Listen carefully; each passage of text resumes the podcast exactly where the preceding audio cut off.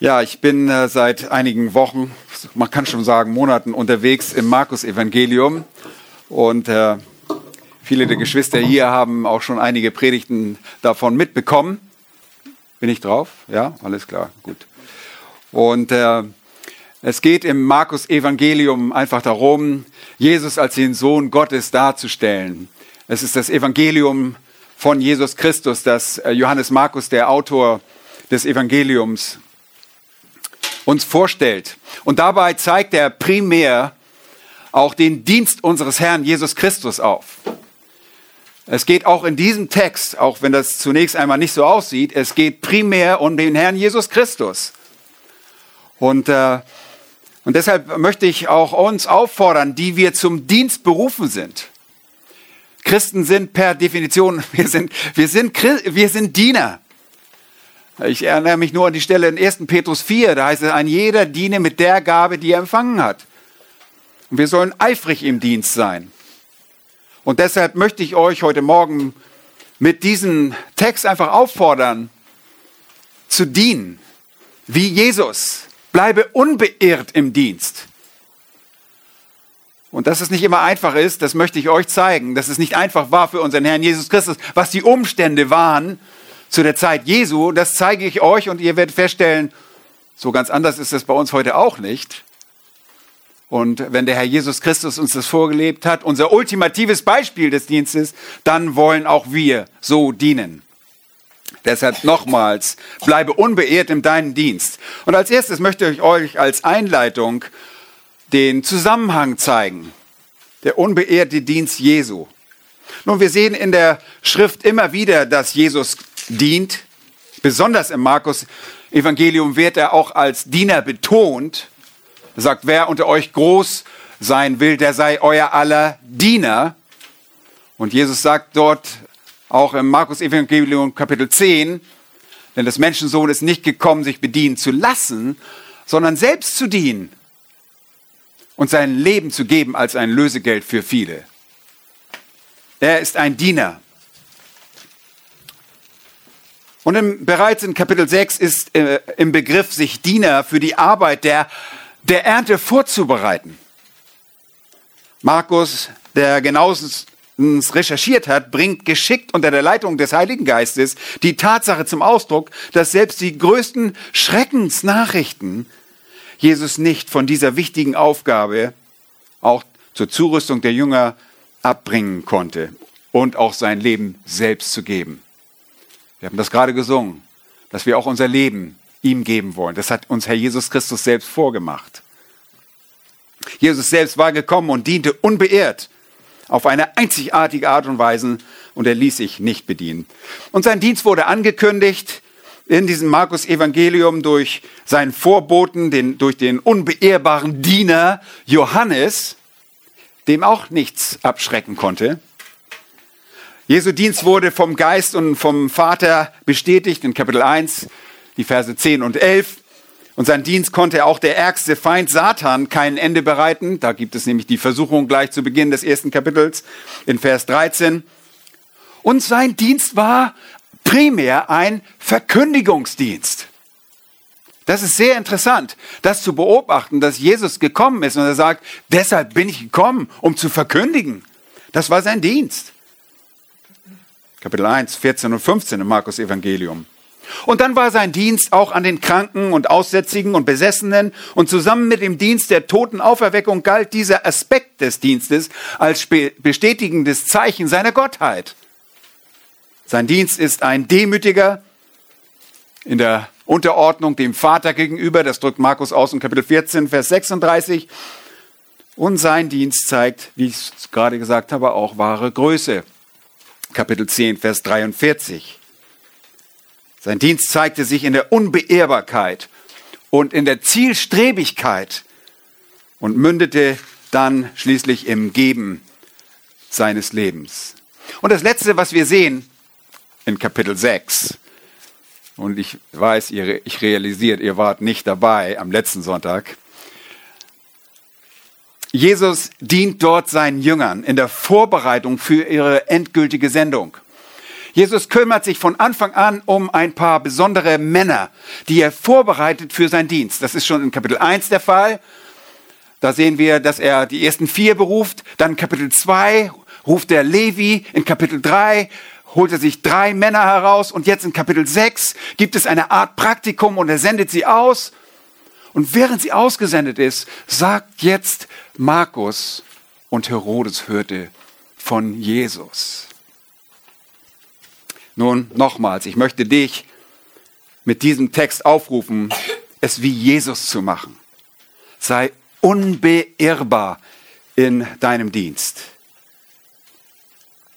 Römer 12, Vers 11 heißt es, im Eifer lasst nicht nach, seid brennen im, im, im Geist, dient dem Herrn. Und das wird sich auswirken und Gott wird es segnen. Und damit kommen wir auch schon zu dem Text und ich möchte euch zeigen in Vers 14, wir haben das ganze Kapitel gelesen, ich möchte das jetzt aus Zeitgründen einfach nicht wiederholen. Die Geschichte ist auch sehr gut bekannt. Vers 14 heißt es, und der König Herodes hörte das. Was hörte er? Das. Dass Jesus aktiv war. Er hörte davon, dass er Wunder tat. Er hörte von allen möglichen. Es wird gesagt, man hörte von seinem Gerücht, von seinen Werken. Das war für ihn etwas Unbestätigtes. Deshalb ein Gerücht. Nicht irgendwas, was nicht wahr ist, sondern was für ihn unbestätigt war. An anderer Stelle wird es so beschrieben. Und das war Jesus primär in Galiläa, was er primär in Galiläa tat.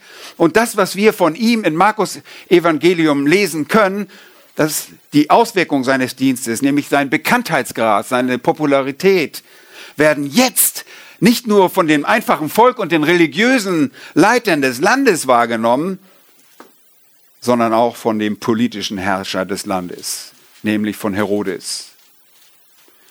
Diese Wahrnehmung von Jesus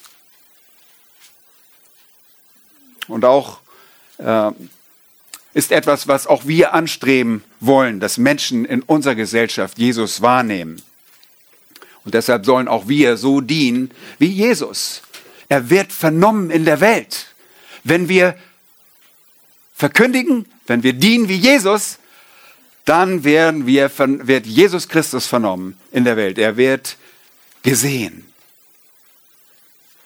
Stellt euch vor, dass Jesus aufgehört hätte. Als der erste Widerstand kam und was wäre geworden? Du wärst nicht hier, ich wäre nicht hier. Rein hypothetisch. Aber das tat er nicht, denn er, der Sohn Gottes, hatte einen Plan. Die Erlösung derjenigen, die an ihn glauben würden.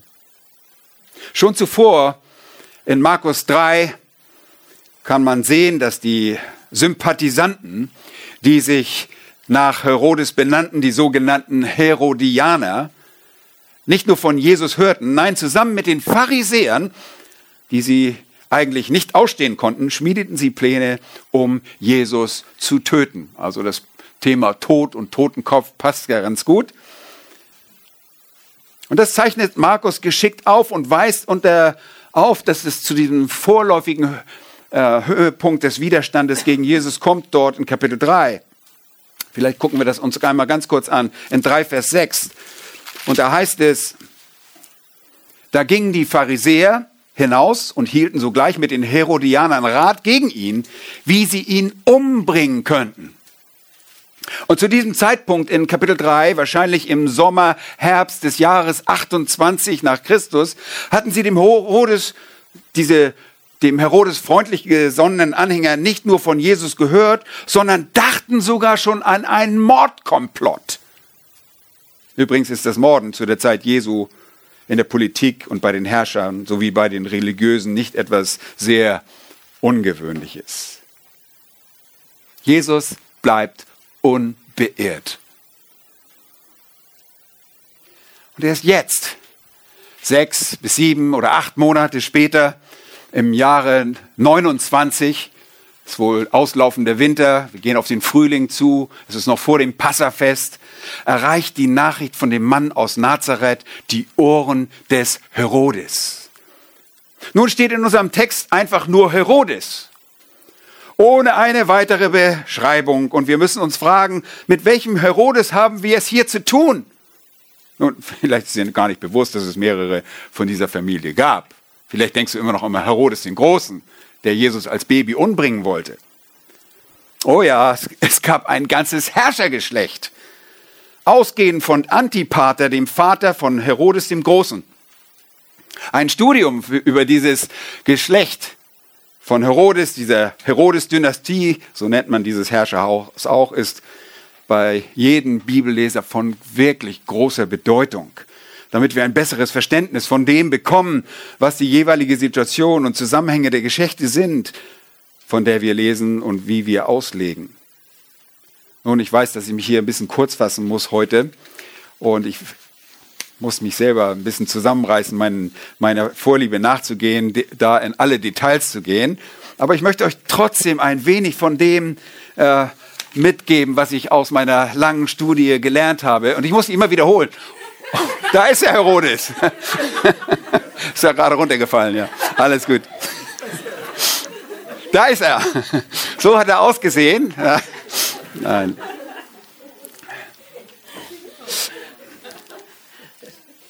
Nun, wer war dieser Mann? Wir gehen an den Text heran und wir stellen einfach gar nichts fest. Da steht nicht irgendwie äh, noch eine Hinzufügung.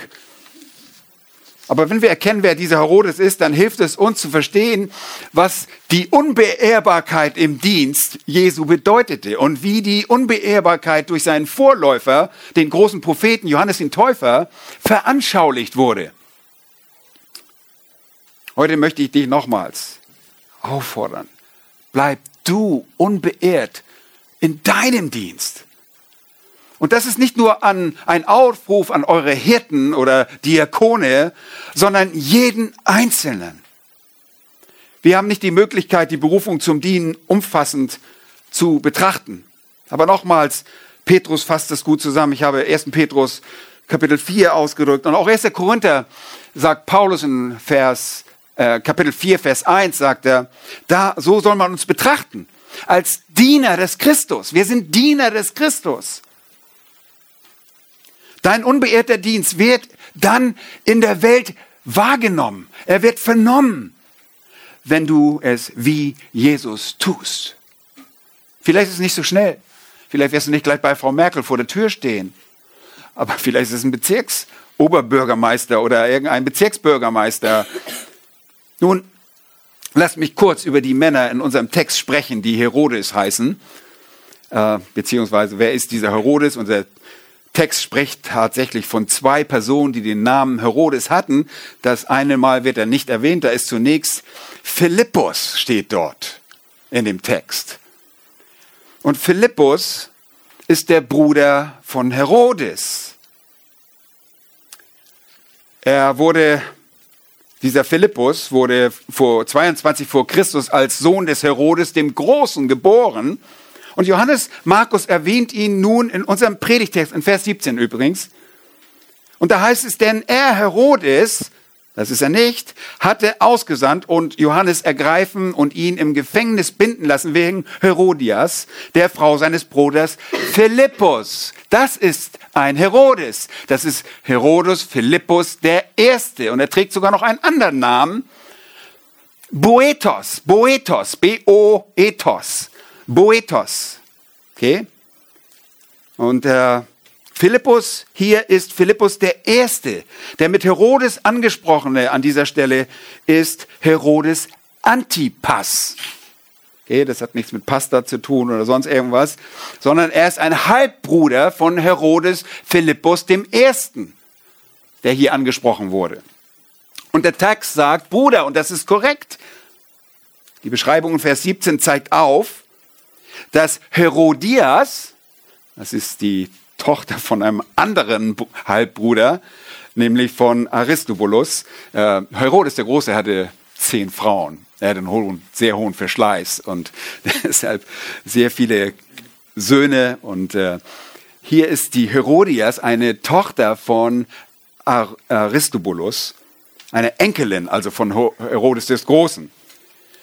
Und die Beschreibung zeigt auf, dass diese Herodias, die Frau des Antipas, vorher mit Philippus dem Ersten, dem Bruder des Antipas, verheiratet war. Kommt ihr mit? Ja, das sagt der Text. Das ist noch ganz einfach zu, dem ist, können wir folgen, oder? Dieser Philippus, der Erste, den dürfen wir nicht verwechseln mit dem uns bekannten Tetrachen. Mit diesem Vierfürsten oder Viertelfürsten ist es eigentlich, Philippus dem Zweiten. Herodes hatte nämlich zwei Söhne mit dem Namen Philippus. Philippus der Erste und Philippus der Zweite. Und das von verschiedenen Frauen. Okay, das ist im Herrschergeschlecht nicht so ganz untypisch. Und ich muss zugeben, das war wirklich auch eine große Rangelei von mir, um da erstmal richtig durchzublicken, weil die Geschichtswerke, die es gibt, äh, sind teilweise so liberal, dass sie sagen, ja, äh, Markus hat sich hier einfach ganz kräftig geehrt und die Bibel hat sich hier geehrt, wir glauben dem nicht. Nun, wir glauben der Schrift und wir wissen, dass die Schrift recht hat, denn sie ist von Gottes Geist eingehaucht. Und die Hauptstelle der Forschung bei diesem Thema ist nebst der Schrift der Geschichtsschreiber Flavius Josephus. Leider macht er nicht deutlich, ob der erste Mann, der Herodias Philippus hieß, er steht einfach nur immer, äh, seine Nachkommen hießen einfach Herodes. Herodes, Herodes dies, Herodes das. Und man wird richtig schwindelig, wenn man das liest. Und deshalb gibt es aufgrund seiner Aussagen auch so sehr viel Verwirrung über die Verhältnisse und die ganzen Beziehungen in der herodianischen Dynastie. Nun, wir glauben der Schrift. Und mag diese auch noch so schwer zu verstehen sein, äh, wir glauben, dass wir auch durch das geschichtliche Wirrwarr durchsteigen können, wenn wir es durch den Filter der Heiligen Schrift lesen. Dann können wir so manche Dinge aufdecken.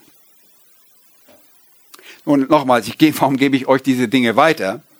Damit ihr die Unbeehrbarkeit des Dienstes Jesu seht in dieser gottlosen und verdorbenen Gesellschaft, die auch dieses Geschlecht des Herodes ausmacht, versteht. Nun, dieser Herodes der Erste war der vierte Sohn von Herodes des Großen und er stammte aus der Verbindung mit einer Frau namens Mariamne. Und sie war die Tochter eines einfachen Priesters aus Alexandria, einem sogenannten Diaspora-Juden. In Alexandria gab es zu der Zeit sehr viele Juden, fast eine Million.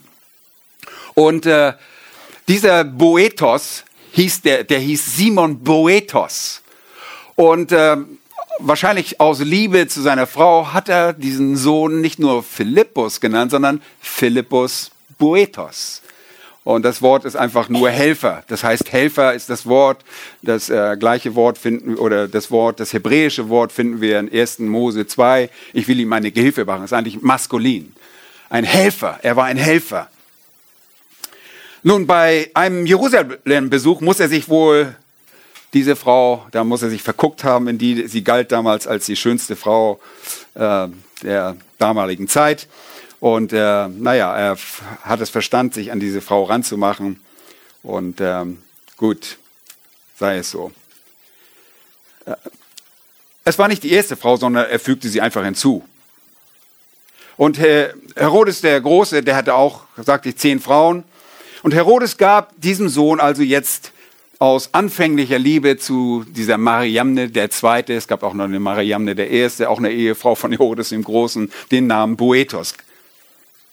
Nun, nach der Hinrichtung der ersten Halbbrüder von Philippus, ich sagt euch, da ging das richtig zu. Herodes der Große, der, der brachte nicht so, nur seine eigenen Söhne um, sondern auch seine Frauen. So im Jahre 7 vor Christus hatte er von einem Anschlag, von einem Umsturz gehört. Also rückte dieser Teenager Philippus, der hier an dieser Stelle ist, in die Thronnachfolge. Jetzt war er auf dem zweiten Platz. Nun, drei Jahre später erfährt auch Herodes von einem Giftanschlag von Antipater, das ist der Erstgeborene. Und könnt ihr euch auch vorstellen, was mit ihm passiert. Kopf ab, naja, weg. Auch getötet. Und äh, da gab es ein Problem. Denn die Frau von äh, Philippus wusste davon von diesem geplanten Mordanschlag. Es war ein Giftanschlag auf den Kö äh, König Herodes I. Und sie hatte Kenntnis davon, aber setzte ihren Mann nicht davon in Kenntnis. Und ihr könnt euch vorstellen, da war er auch nicht so ganz happy darüber, also musste die Frau auch noch weg. Also ein großes Gemetzel, ein Hin und Her. Während seine anderen Halbbrüder Herodes Antipas und Archelaus und Philippus, ein weiterer Herodes Archelaus, der im Süden war, äh, und Philippus nach dem Tode äh, die Herrschaftsgebiete dann bekommen, äh, Archelaus im Süden, das ist der Herodes, der regierte, als Jesus mit seinen Eltern aus Ägypten zurückkam. Jesus, äh, Josef und Maria hörten davon und wollten nicht dort hin. Und deshalb gingen sie nicht nach Bethlehem zurück, sondern gingen nach Nazareth. Okay. Dieser Philippus, der hier steht, ist ein Mann ohne Land. So ist er auch bekannt. Er hat keine Erbschaft, er hat kein, kein, keine Landzuteilung bekommen. Während die anderen Tetrarchen waren, das ist eine Vierteilung des Landes, sollte er nichts bekommen. Er ging leer aus. Und dennoch blieb er Mitglied der herodianischen Familie und verkehrte auch unter denen. Und so lernte er auf einmal die Herodias kennen. Ja, und er heiratete sie und er bekam ein Kind mit ihr, eine gewisse Salome. Das ist die Tochter, von der wir hier lesen, die der Herodias äh, so gehorsam ist und nach dem Kopf fragt. Okay? Und weil er im Herrscherhaus immer noch Kontakt hatte, auch mit dem Tetrarchen, nämlich mit Antipas, ist das der Herodes aus unserer Textstelle, der in Galiläa äh, der Vierfürst war, verliebte sich Antipas in die Herodias, in, die ja Mann eines namenlosen Philippus war. Und da die so ehrgeizig war, diese Herodias, die wollte ja nicht nur irgendwie einen namenlosen Mann geheiratet haben, sondern ein Mann, eine Frau eines Herrschers sein, heiratet sie Antipas, der daraufhin seine, seine Frau entlässt. Könnt ihr das vorstellen, was da los war? Unglaublich. Er trennte ähm, er trennte sich für die Ehe mit der Herodias, der Antipas, von seiner ersten Frau. Das war eine Nabatäerin von Aretas des Vierten. Und diese Verbindung von Schwager und Schwägerin, die spricht er hier an in diesem Text. Die rief die Kritik Johannes des Täufers hervor. Können wir auch in den Parallelstellen nachlesen in Matthäus 14, äh, dass äh, Johannes dagegen angeredet hat, auch in Lukas 3. Und nach dem Alten Testament widerspricht es einfach dem jüdischen Gesetz, zum einen sich überhaupt scheiden zu lassen, aber das war auch ein Inzest. Wenn man einen Mann mit einer Frau seines Bruders sexuelle äh, Beziehungen pflegte. Der Text an der Stelle enthält einen Euphemismus in, äh, in der dritten Mosestelle. Er meint damit intime Beziehungen. Matthäus deutet an, dass Johannes, der Täufer, hingerichtet wurde und auch Markus, weil er diese Heirat öffentlich kritisiert hatte. Das sind die Umstände. Und wir fragen uns jetzt, um auch bei dem Text zu bleiben, so äh, wollen wir das zumindest handhaben, dass wir den Text auslegen. Wir fragen uns jetzt an der Stelle, warum hört Herodes Antipas erst jetzt von Jesus? Ja, komisch, oder? Seht ihr das an dem Text? Als er das hörte, in Vers 14, und der König Herodes hörte das. Warum erst jetzt? Nun, lass mich kurz äh, die entsprechende Seite dazu aufschlagen. 4, die mir abhanden gekommen ist, bei meiner ganzen Zettelwirtschaft hier. Tatsächlich. Na gut, es ist, ist, egal, ich weiß es auch aus dem Kopf. Es ist so, dass äh, Herodes war Herrscher über Galiläa, ein Tetrarch über Galiläa und Perea. Das sind zwei Provinzen. Eine im Norden um den See Galiläa und die andere in Transjordanien. Das heißt Perea nämlich, auf der Gegenseite des Ufers des äh, Jordans. Nun dort im Süden, so sagt man, wäre Johannes gefangen gewesen in der südlichen Teil der Provinz Perea, die am Toten Meer verläuft und ungefähr auf der Hälfte des Toten Meeres endet. Dort befindet sich eine Festung, eine, ein Gefängnis, die nicht so sehr klein war, sondern auch von Herodes dem Großen wieder aufgebaut wurde, nachdem es zerstört wurde und war so ähnlich wahrscheinlich wie äh, Kypros äh, für den Her jo, äh, Herodes den Großen eine Winterresidenz. Ja, die, Phara äh, die Herodianer, die, die Herodese, sage ich schon mal in Mehrzahl, die hatten das immer so ganz gerne ein bisschen wärmer. Und das Klima dort am Toten Meer ist immer ein bisschen angenehmer. Und der Herodes der Große verzog sich nach Kypros. Und wahrscheinlich können wir davon ausgehen, dass sich Herodes Antipas, dieser Tetrarch von Galiläa, sich dahin verzog. Und dort war auch Johannes der Täufer im Gefängnis. Dort gibt er ein Fest und lädt auch alle seine Großen ein, seine Obersten aus Galiläa, wahrscheinlich auch Nabatäer, Freunde, die gleich nebenan wohnten. Das ist nämlich an der Grenze zum Nabatäer-Gebiet. Äh, alle seine Großen, alle seine Obersten lädt er dazu ein. Und es ist einfach erstaunlich, dass jetzt erst diese Botschaft von Jesus zu seinen Ohren kommt.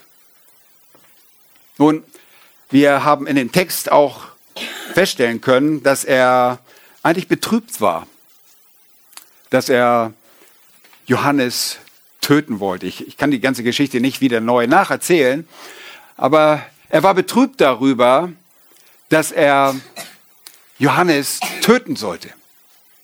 Er hörte ihn nämlich recht gerne. Er war aber ein wankelmütiger Mensch. Ein Mensch, der sich auf der einen Seite vor ihm fürchtete, weil er merkte, dass es ein Mann Gottes, aber auf der anderen Seite wollte er seinen eigenen Lebensstil weiterführen. Er wollte so leben, wie es ihm gefiel. Und so war er auf der anderen Seite traurig, weil es ihm äh, ja jetzt genommen wurde, dass er nicht mehr Johannes hören konnte. Jetzt habe ich auch den Zettel gefunden. Wunderbar. Nun, eine ähnliche Funktion wie äh, dieses Winter, diese Winterresidenz äh, hatte, wie gesagt, äh, Herodes in Kypros. Und jetzt war er wahrscheinlich im Begriff, Dinge zu hören, die er vorher nicht gehört hatte durch seine Diener. Wir lesen in, äh, Matthäus Kapitel 14, Vers 2, dass er zu seinen Dienern spricht. Dass er vermutet, dass Jesus, von dem er jetzt hört, wer ist? Johannes. Er denkt, es ist Johannes. Nun, der unbeehrte Dienst des Herrn Jesus Christus verwirrt die Gottlosen. Er kommt nicht, nicht nur zu den, zu den Leuten der Welt, sondern er verwirrt auch die Gottlosen. Schaut euch das im Text an. Verse 14 bis 16. Ich lese das nochmal. Und der König Herodes hörte, dass sein Name wurde bekannt, das ist, äh, denn sein Name wurde bekannt, das ist Jesus. Und er sprach, Johannes der Täufer ist aus den Toten auferstanden, darum wirken auch die Wunderkräfte von ihm. Andere sagten, es ist Elia. Wieder andere sagten, es ist ein Prophet oder wie einer der Propheten. Als es Herodes hörte, sprach er, es ist Johannes, den ich enthauptet habe. Der ist aus den Toten auferstanden.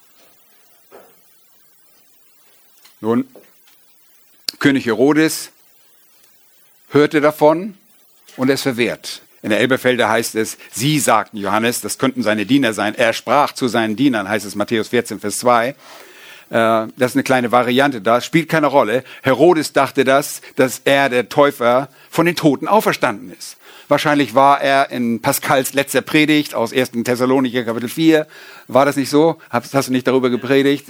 Über die Auferstehung aus den Toten. Nein, da war er noch nicht. Aber er hatte bei Johannes gesessen und hatte Johannes häufig gehört. Und Johannes predigte das Evangelium vom Reich Gottes. Ein Reich sollte kommen und dafür würde es auch Auferstehung geben. Das, so halbherzig wie er war, hat er wahrscheinlich vernommen dass es auch alttestamentliches Gedankengut, dass es Auferstehung zum Leben geben wird. Wir brauchen nur Daniel Kapitel 12, Vers 2 aufschlagen und nachlesen, dass es Auferstehung geben wird. Ein irdisches Reich hat er gepredigt, das ein ewiges Reich ist. Und dafür mussten Leute auferstehen. Jetzt von einem schlechten Gewissen geplagt, denn er hatte bereits Johannes äh, den Täufer getötet, ist er verwirrt. Und er sagt, Jesus, das muss Johannes der Täufer sein, der auferstanden ist. Und deshalb die Wunder. Irgendwie sowas habe ich mitbekommen, er ist total durcheinander. Andere sagten, er ist Elia. Und die meisten wussten, Elia, Elia, der ist nicht gestorben. Können wir auch nachlesen, 2. Könige, Kapitel 2, Vers 11. Ihr wisst, in einem Sturmwind und im feurigen Wagen ist er in den Himmel gefahren. Das wussten sie. Vielleicht ist der zurückgekommen. Oder ein Prophet. Und da waren sie nicht ganz unrecht. Er ist ein Prophet. Jesus ist ein Prophet. Der Prophet schlechthin. Aber nur einer der Propheten, wie einer der Propheten, das war er nicht. Und dann nochmals die Bestätigung, Johannes hörte es, äh, Herodes hörte es und sagte, nein, es ist Johannes, den ich enthauptet habe. Und jetzt kriegen wir einen Rückblick auf das, was geschehen ist. Sie sind verwirrt. Lieben, das passiert, wenn du unbeirrt dienst. Leute sind verwirrt. Die werden sich wundern. Ah, das ist so eine Gruppe von Christen, die dienen hier irgendwie ihrem Gott und die wollen sich hier versammeln in so einer äh, Kita oder in so einem und äh, ah, das ist eher eine komische Sekte. Also, hm. Die sind ganz verwirrt. Die sind verwirrt. Die können uns nicht einordnen. Und die werden alles Mögliche erfinden und über euch sagen. Und wenn du deinen Dienst machst in einer ungläubigen Welt, dann werden die Leute verwirrt sein. Es werden Gerüchte aufkommen. Ah, wie bei der ersten Christenheit, da hat man den Christen gesagt, die trinken Blut. Die haben sich nämlich in den Katakomben damals versammelt, auch in, in Rom, unten in den, in den äh, unterirdischen äh, Versammlungsräumen. Und da trinken sie Blut und essen Menschenfleisch. Ja, da steht auch, ist das nicht auch Blut da? Das habe ich gesehen. Da standen Gläser voll Blut auf dem Tisch. Die Leute sind verwirrt. Alles Mögliche lassen sie sich einfallen. Der unbeehrte Dienst Jesu hat das hervorgerufen. Und sie wussten auch, im Alten Testament heißt es ja in Malachi 3, 23, siehe, ich sende euch den Propheten Elia, ehe der große und furchtbare Tag des Herrn kommt. Und selbst Jesus hatte ja gesagt, wenn ihr wollt, wenn ihr es so annehmen wollt, er ist Elia, hatte von Johannes gesagt. Aber Jesus, Elia, nein. Später lesen wir, was die Leute von Jesus sagen, an anderer Stelle in Matthäus 16, Vers 13, als er in die Gegend von Caesarea Philippi kommt. Das ist Philippus der Zweite, nachdem Philippus den Zweiten genannt wurde. Fragte er seine Jünger und sprach, für wen halten die Leute mich, den Sohn des Menschen? Sie sprachen etliche für Johannes den Täufer.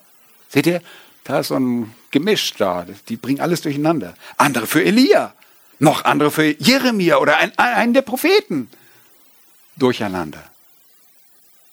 Lieben, seid nicht durcheinander, wenn euch die Leute komisch betrachten. Wenn sie irgendwas erfinden über euch, bleibt einfach unbeehrt im Dienst. Es wird sich herausstellen, wer wir sind. Viertens, der unbeehrte Dienst verdeutlicht durch das Leben des Johannes.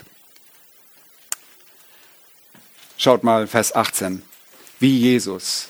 Er verkündigte furchtlos das Wort Gottes. In Vers 18. Denn Johannes hatte zu Herodes, zu Antipas gesagt, es ist dir nicht erlaubt, die Frau deines Bruders zu haben. Wow. Grundlage der Ermahnung war, wie gesagt, schon das Gesetz und er sah sich dazu verpflichtet, den Herrscher Galiläas und Pereas zu ermahnen. Wirklich, die Verbindung dieser beiden Schwager und Schwägerin rief diese Kritik hervor. Und nach 3. Mose 18, Vers 16 widerspricht es auch dem jüdischen Gesetz, wenn man die Scham des Bruders, der Frau des Bruders aufdeckt. Da heißt es, du sollst die Scham der Frau deines Bruders nicht entblößen, denn es ist die Scham deines Bruders wie ich schon sagte, es ist ein Euphemismus, eine beschönigende Umschreibung für sexuellen Kontakt.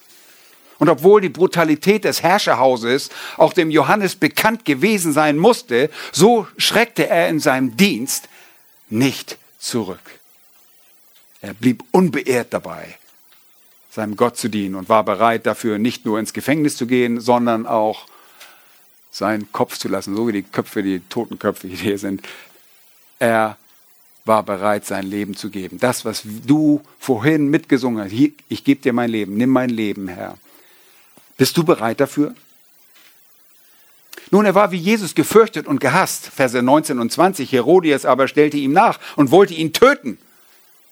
Sie ließ sich das nicht bieten. Sie konnte es nicht. Warum? Denn Johannes fürchtete den Johannes, weil er wusste, dass er ein gerechter und heiliger Mann war. Und er bewachte ihn und gehorchte ihm in manchen Dingen und hörte ihn gern. Das soll nicht heißen, dass er das angenommen hat, aber irgendwie war er fasziniert, wie ich schon sagte, und er war hin und her gerissen. Nun, wie Jesus, so wird ein unbeehrbarer Diener des Herrn auf der einen Seite gefürchtet und auf der anderen Seite gehasst. Leute werden euch auch achten für euren Standpunkt, den ihr vertretet.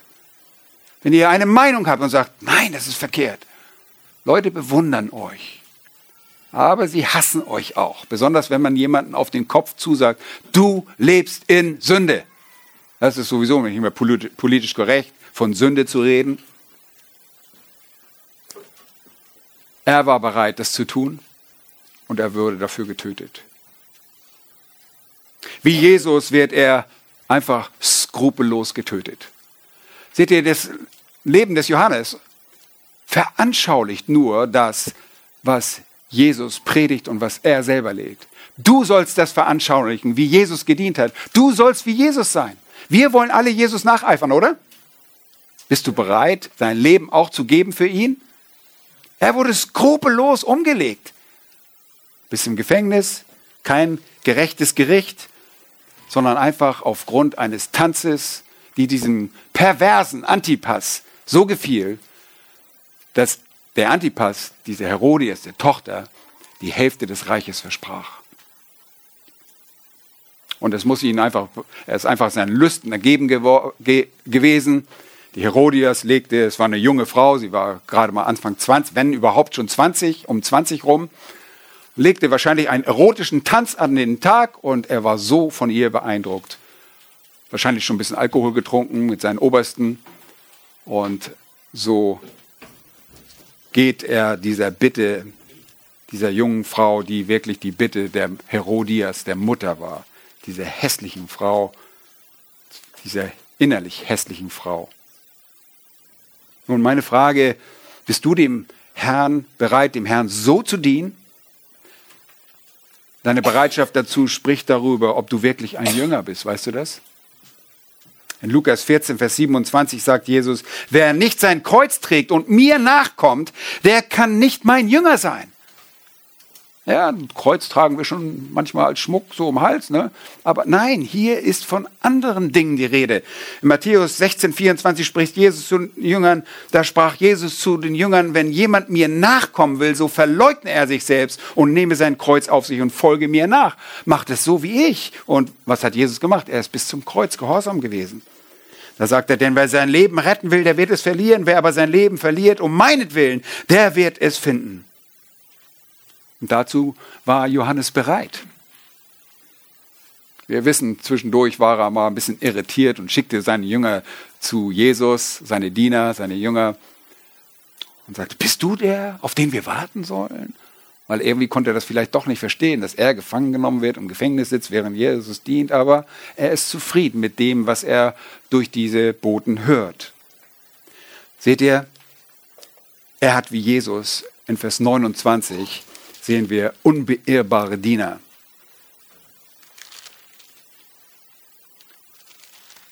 Als er geköpft wurde, seine Jünger es hörten, das sind die Jünger des Johannes, kamen sie, nahmen seinen Leichnam und legten ihn in ein Grab. So wie Jesus, so war Johannes unbeehrbarer Dienst so einflussreich, dass er Nachfolger hatte, eigene Jünger, die genauso unbeehrbar waren. Wir haben zwar auch ein paar äh, Jünger des Johannes kennengelernt, die nicht so doll drauf waren, ähm, die sich auch irrten in einem anderen Kapitel.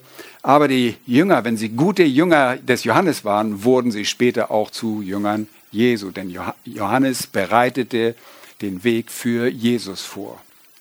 Die wahren Jünger des Johannes waren bereit, sich Jesus anzuschließen, denn auf den hatte sie Johannes vorbereitet.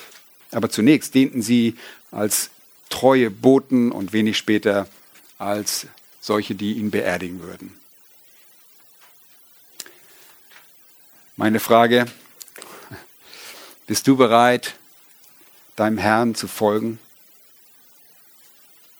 und zu deinen Geschwistern zu stehen, durch Verfolgung und Leid zusammenzustehen, bis zum Ende? Weiß, im Moment äh, haben wir den Eindruck, dass wir gar nicht darüber nachdenken müssen. Wir sollen uns mit dieser Frage auseinandersetzen. Wir sollen die, die Kosten der Nachfolge überschlagen. Bist du bereit? Wenn du schon im Kleinen dich fürchtest, weil Menschen dich verlachen oder bist du bereit für ihn zu sterben? Nun, ich habe einen fünften Punkt, der nicht auf euren Blättern steht. Und das ist der unbeehrbare Dienst, angewendet von dir. Bist du ein wahrer Herodes, ein Hero? Herodes ist übrigens, äh, setzt sich aus zwei griechischen Wörtern zusammen, heißt he, einem aus Hero, aus Held und Odys, ein Lied. Ein, bist du ein wahres Heldenlied? Singt man von dir ein wahres Heldenlied? Bist du wirklich ein Held, der sich dem Herrn ergibt, im Eifer und brennendem Geist, der sich von nichts abbringen lässt, abbringen lässt? Wenn nicht, dann geh auf die Knie. Bitte den Herrn um Vergebung. Und guck dir genau den Dienst unseres Herrn Jesus Christus an. Und denk nicht, na, der ist ja Gott der hat für mich nichts zu sagen. Doch gerade Jesus ist unser ultimatives Vorbild. Diene wie unser Herr, unbeehrt. Amen.